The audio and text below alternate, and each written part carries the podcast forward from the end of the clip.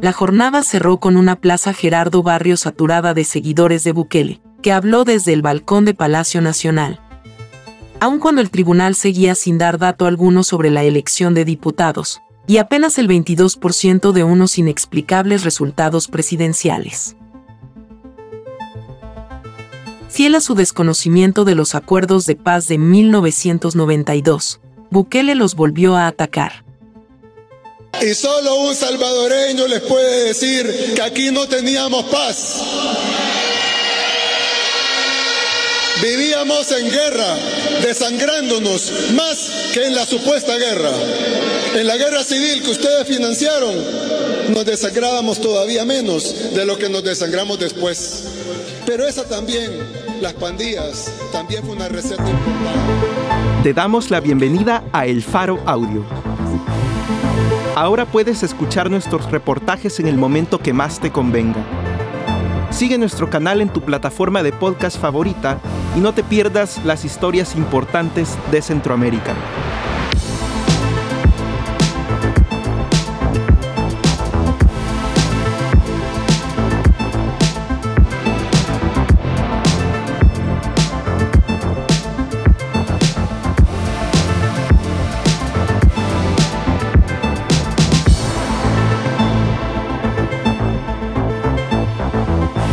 Hoy es 5 de febrero, 2024. Este es un artículo titulado Bukele se proclama reelecto violando la Constitución y sin resultados oficiales. Publicado en elfaro.net.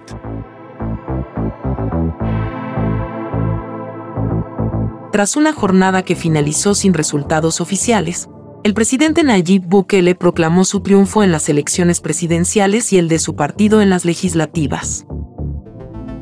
Desde la plaza central del país, y cuando el Tribunal Supremo Electoral presentaba unos resultados, que no cuadraban matemáticamente, con el 22% que decía haber escrutado, Bukele se atrevió a hacer algo que nadie más había hecho en casi un siglo. Declararse presidente para un segundo periodo consecutivo. De hecho, lo hizo antes. Bukele no esperó siquiera a que el tribunal diera datos preliminares, y minutos antes de las 7 de la noche ya se había declarado ganador, con el 85% de los votos en un tuit, apenas dos horas después del cierre de urnas, cuando el tribunal no había dado ni un dato, y en la mayoría de centros de votación no se habían abierto las urnas de diputados. De acuerdo a nuestros números hemos ganado la elección presidencial con más del 85% de los votos, y un mínimo de 58 de 60 diputados de la Asamblea. A la madrugada de este martes, 5 de febrero, el tribunal aún no había llegado ni al 50% del conteo. Durante más de tres horas, tras cerradas las urnas, no hubo conteo preliminar, ni datos básicos. Hasta cerca de las 10 de la noche, el tribunal dio datos parciales, pero sin contexto. Con el 22% de juntas receptoras de votos procesadas, Bukele aparecía con 1.090.522 votos. Y por debajo, con 93.846 votos, en un lejano segundo lugar, el candidato del FMLN, Manuel Flores, ante un padrón de 6.2 millones de personas, los datos ofrecidos por el tribunal parecían inconsistentes, ya que si esa cantidad de votos correspondía al 22% significaba que prácticamente el 100% de la gente votó y lo hizo por Bukele.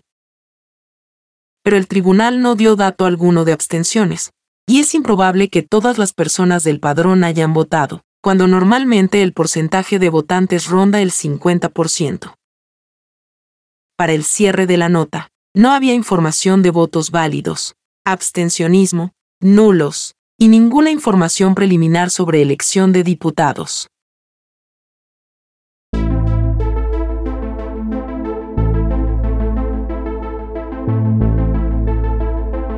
Sin resultados disponibles, Bukele apareció en el balcón del Palacio Nacional a las 10.24 de la noche, acompañado de su esposa. Abajo, en la Plaza Gerardo Barrios, una multitud esperaba sus palabras. El pueblo salvadoreño dijo, queremos continuar el camino que llevamos. El Salvador quiere hacer comercio con todos. El Salvador quiere que todos vengan a visitarnos. El Salvador abre las puertas de par en par para los ciudadanos de todos los países del mundo. Queremos que vengan, que nos visiten, que nos conozcan. Queremos ser sus amigos, sus aliados, sus socios. Lo que no vamos a hacer es sus lacayos, porque tenemos ese derecho, que lo tenemos, sino también porque nosotros ya probamos sus recetas durante 50 años y nunca funcionaron. Dijo.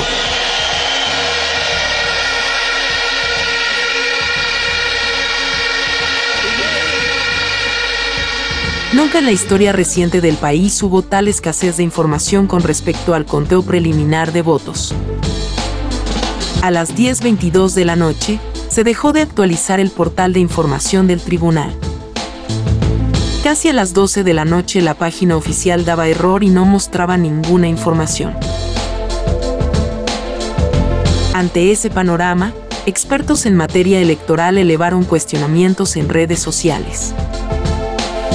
Ruth López, ex asesora del tribunal y con maestría en Derecho Electoral, se preguntaba en su cuenta de X, ¿acaso votó el 100%?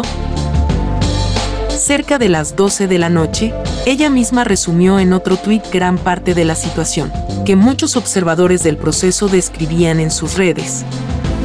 Las juntas receptoras de votos a esta hora no pueden transmitir. No tienen sistema el sistema está muy lento. No llevó papel especial para imprimir. Actas a mano. No hay internet. Se duplican papeletas en el sistema. Alrededor de la medianoche, el Faro recibió reportes de diferentes fuentes desde dentro de los centros de votación y otras más se hicieron públicas en videos subidos a redes sociales la información coincidía. El sistema falló, multiplicaba actas.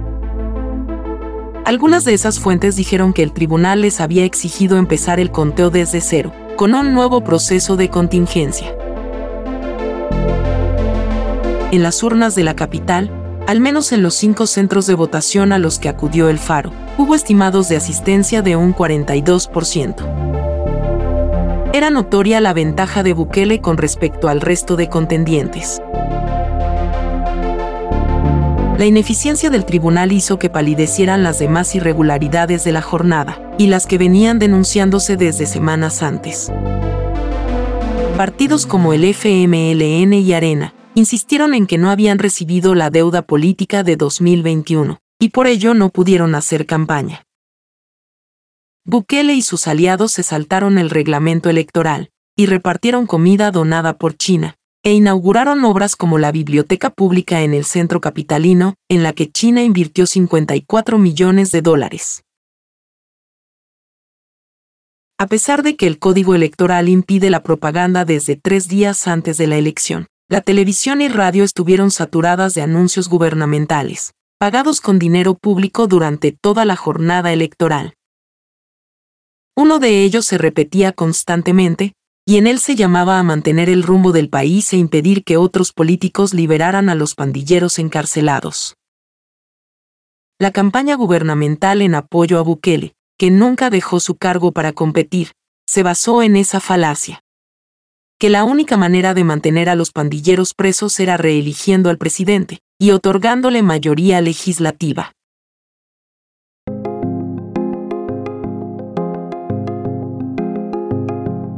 El proceso estuvo también cargado de ataques contra los periodistas nacionales e internacionales. La Asociación de Periodistas de El Salvador, APES, registró desde el 5 de enero 164 agresiones contra periodistas, la gran mayoría, documentadas durante la jornada del domingo. El 66% de las agresiones fueron casos de restricciones al ejercicio periodístico, y casi una cuarta parte fueron declaraciones estigmatizantes, emitidas por funcionarios públicos, incluyendo al mismo presidente Bukele. Lo más grave, Sin embargo, fue cuando agentes de la policía impidieron durante parte de la tarde la cobertura en los centros de votación.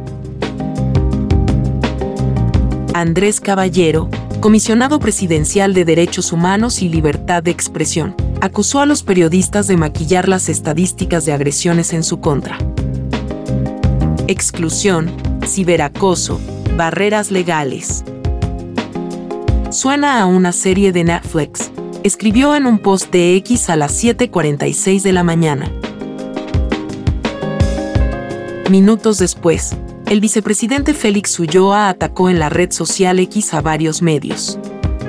Vamos a elecciones con una oposición irrelevante, con medios facciosos, dijo Ulloa, y enlistó a distintos medios nacionales e internacionales, entre ellos El Faro. Todos ellos serán incapaces de reconocer la voluntad soberana y mayoritaria, y seguirán hablando de dictadura, agregó. Minutos después, Ulloa eliminó la publicación. A las 3.30 de la tarde, Bukele irrumpió la jornada con una conferencia de prensa transmitida en vivo.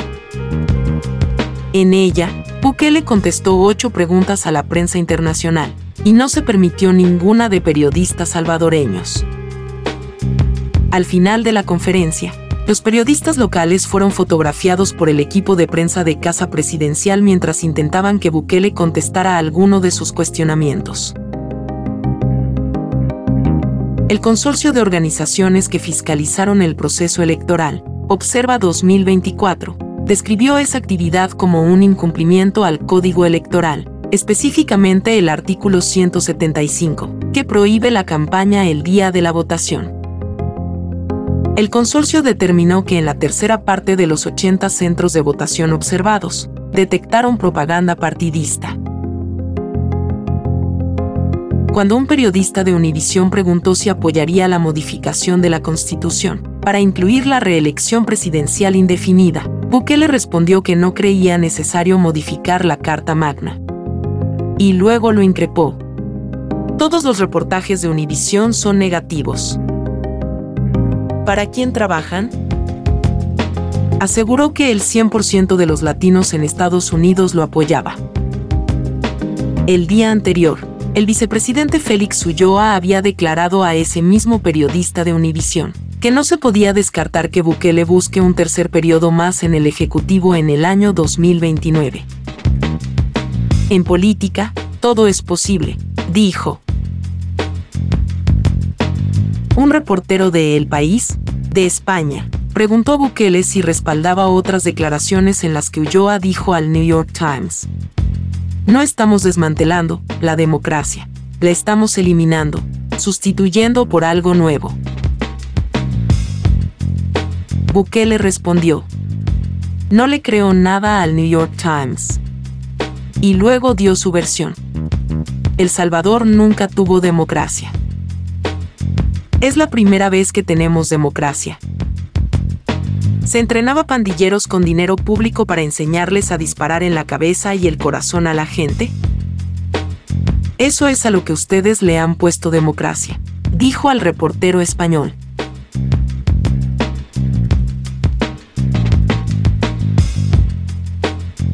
En varios centros de votación en Estados Unidos y México, votantes se quejaron de que el personal a cargo de dirigir la votación llevaba identificativos del partido oficial. Nuevas ideas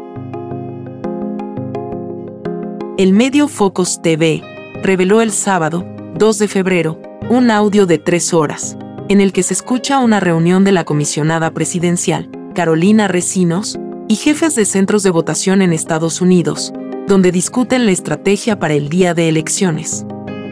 Y ella da instrucciones para trabajar en función de nuevas ideas. Es un lujo poder estar con tantos jefes de centro que, si bien es cierto los ha contratado el tribunal, son gente nuestra son gente comprometida. La jornada cerró con una plaza Gerardo Barrio saturada de seguidores de Bukele, que habló desde el balcón de Palacio Nacional. Aun cuando el tribunal seguía sin dar dato alguno sobre la elección de diputados, y apenas el 22% de unos inexplicables resultados presidenciales. Fiel a su desconocimiento de los acuerdos de paz de 1992, Bukele los volvió a atacar. Y solo un salvadoreño les puede decir que aquí no teníamos paz. Vivíamos en guerra, desangrándonos más que en la supuesta guerra. En la guerra civil que ustedes financiaron, nos desangrábamos todavía menos de lo que nos desangramos después. Pero esa también, las pandillas, también fue una receta importada.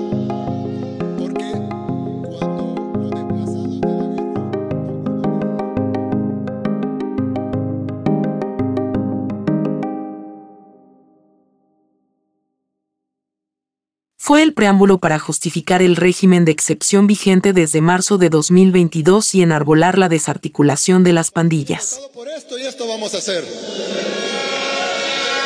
Le pregunto, no a los salvadoreños que lo tenemos claro, le pregunto a estos organismos, a estos periodistas, les pregunto, ¿acaso hubiéramos podido ganar la guerra contra las pandillas con el fiscal Arenero? ¿Acaso hubiéramos podido ganar la guerra contra las pandillas con la sala de lo constitucional anterior? ¿Acaso hubiéramos podido ganar la guerra contra las pandillas sin aprobar el plan control territorial? ¿Acaso hubiéramos podido ganar la guerra contra las pandillas sin el régimen de excepción que ha sido renovado 24 veces?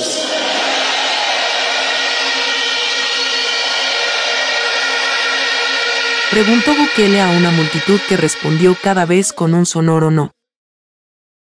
Por supuesto, Bukele no mencionó que el exfiscal que fue destituido por su Asamblea Legislativa había creado un grupo especial que investigaba su corrupción y sus pactos con las pandillas.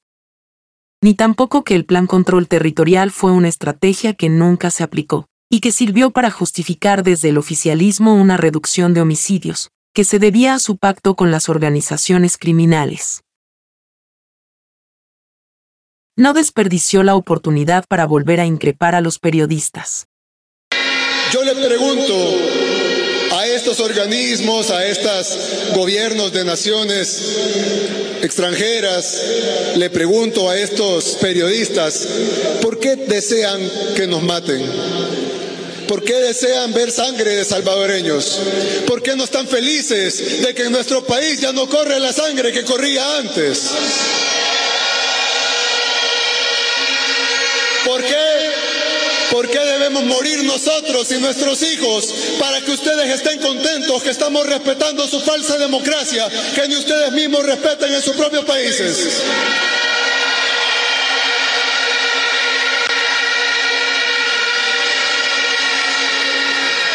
Preguntó desde el balcón. Ustedes han visto, gracias a Dios y gracias a este pueblo noble y unido, cómo El Salvador pasó de ser el más inseguro al más seguro. Ahora, en estos próximos cinco años, esperen a ver lo que vamos a hacer.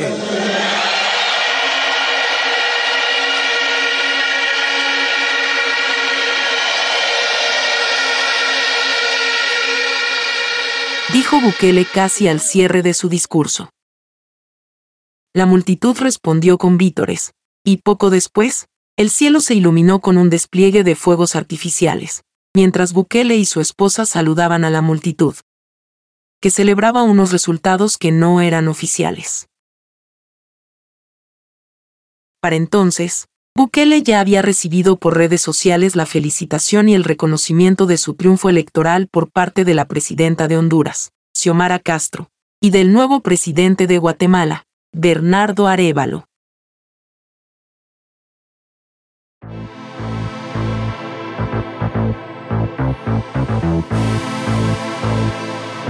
Bukele se proclama reelecto violando la Constitución y sin resultados oficiales. Editores, Óscar Martínez y Carlos Dada. Fotografías por Víctor Peña y Carlos Barrera. Producción y musicalización por Omnion.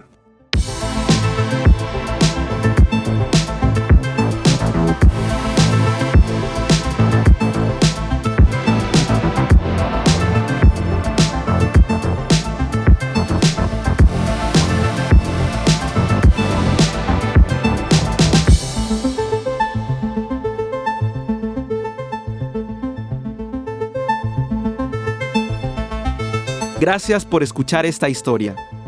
Si te parece valioso nuestro trabajo, apóyanos para seguir informando a más personas. Sé parte de nuestra comunidad desde 3.75 al mes y cancela cuando quieras. Ingresa a apoya.elfaro.net.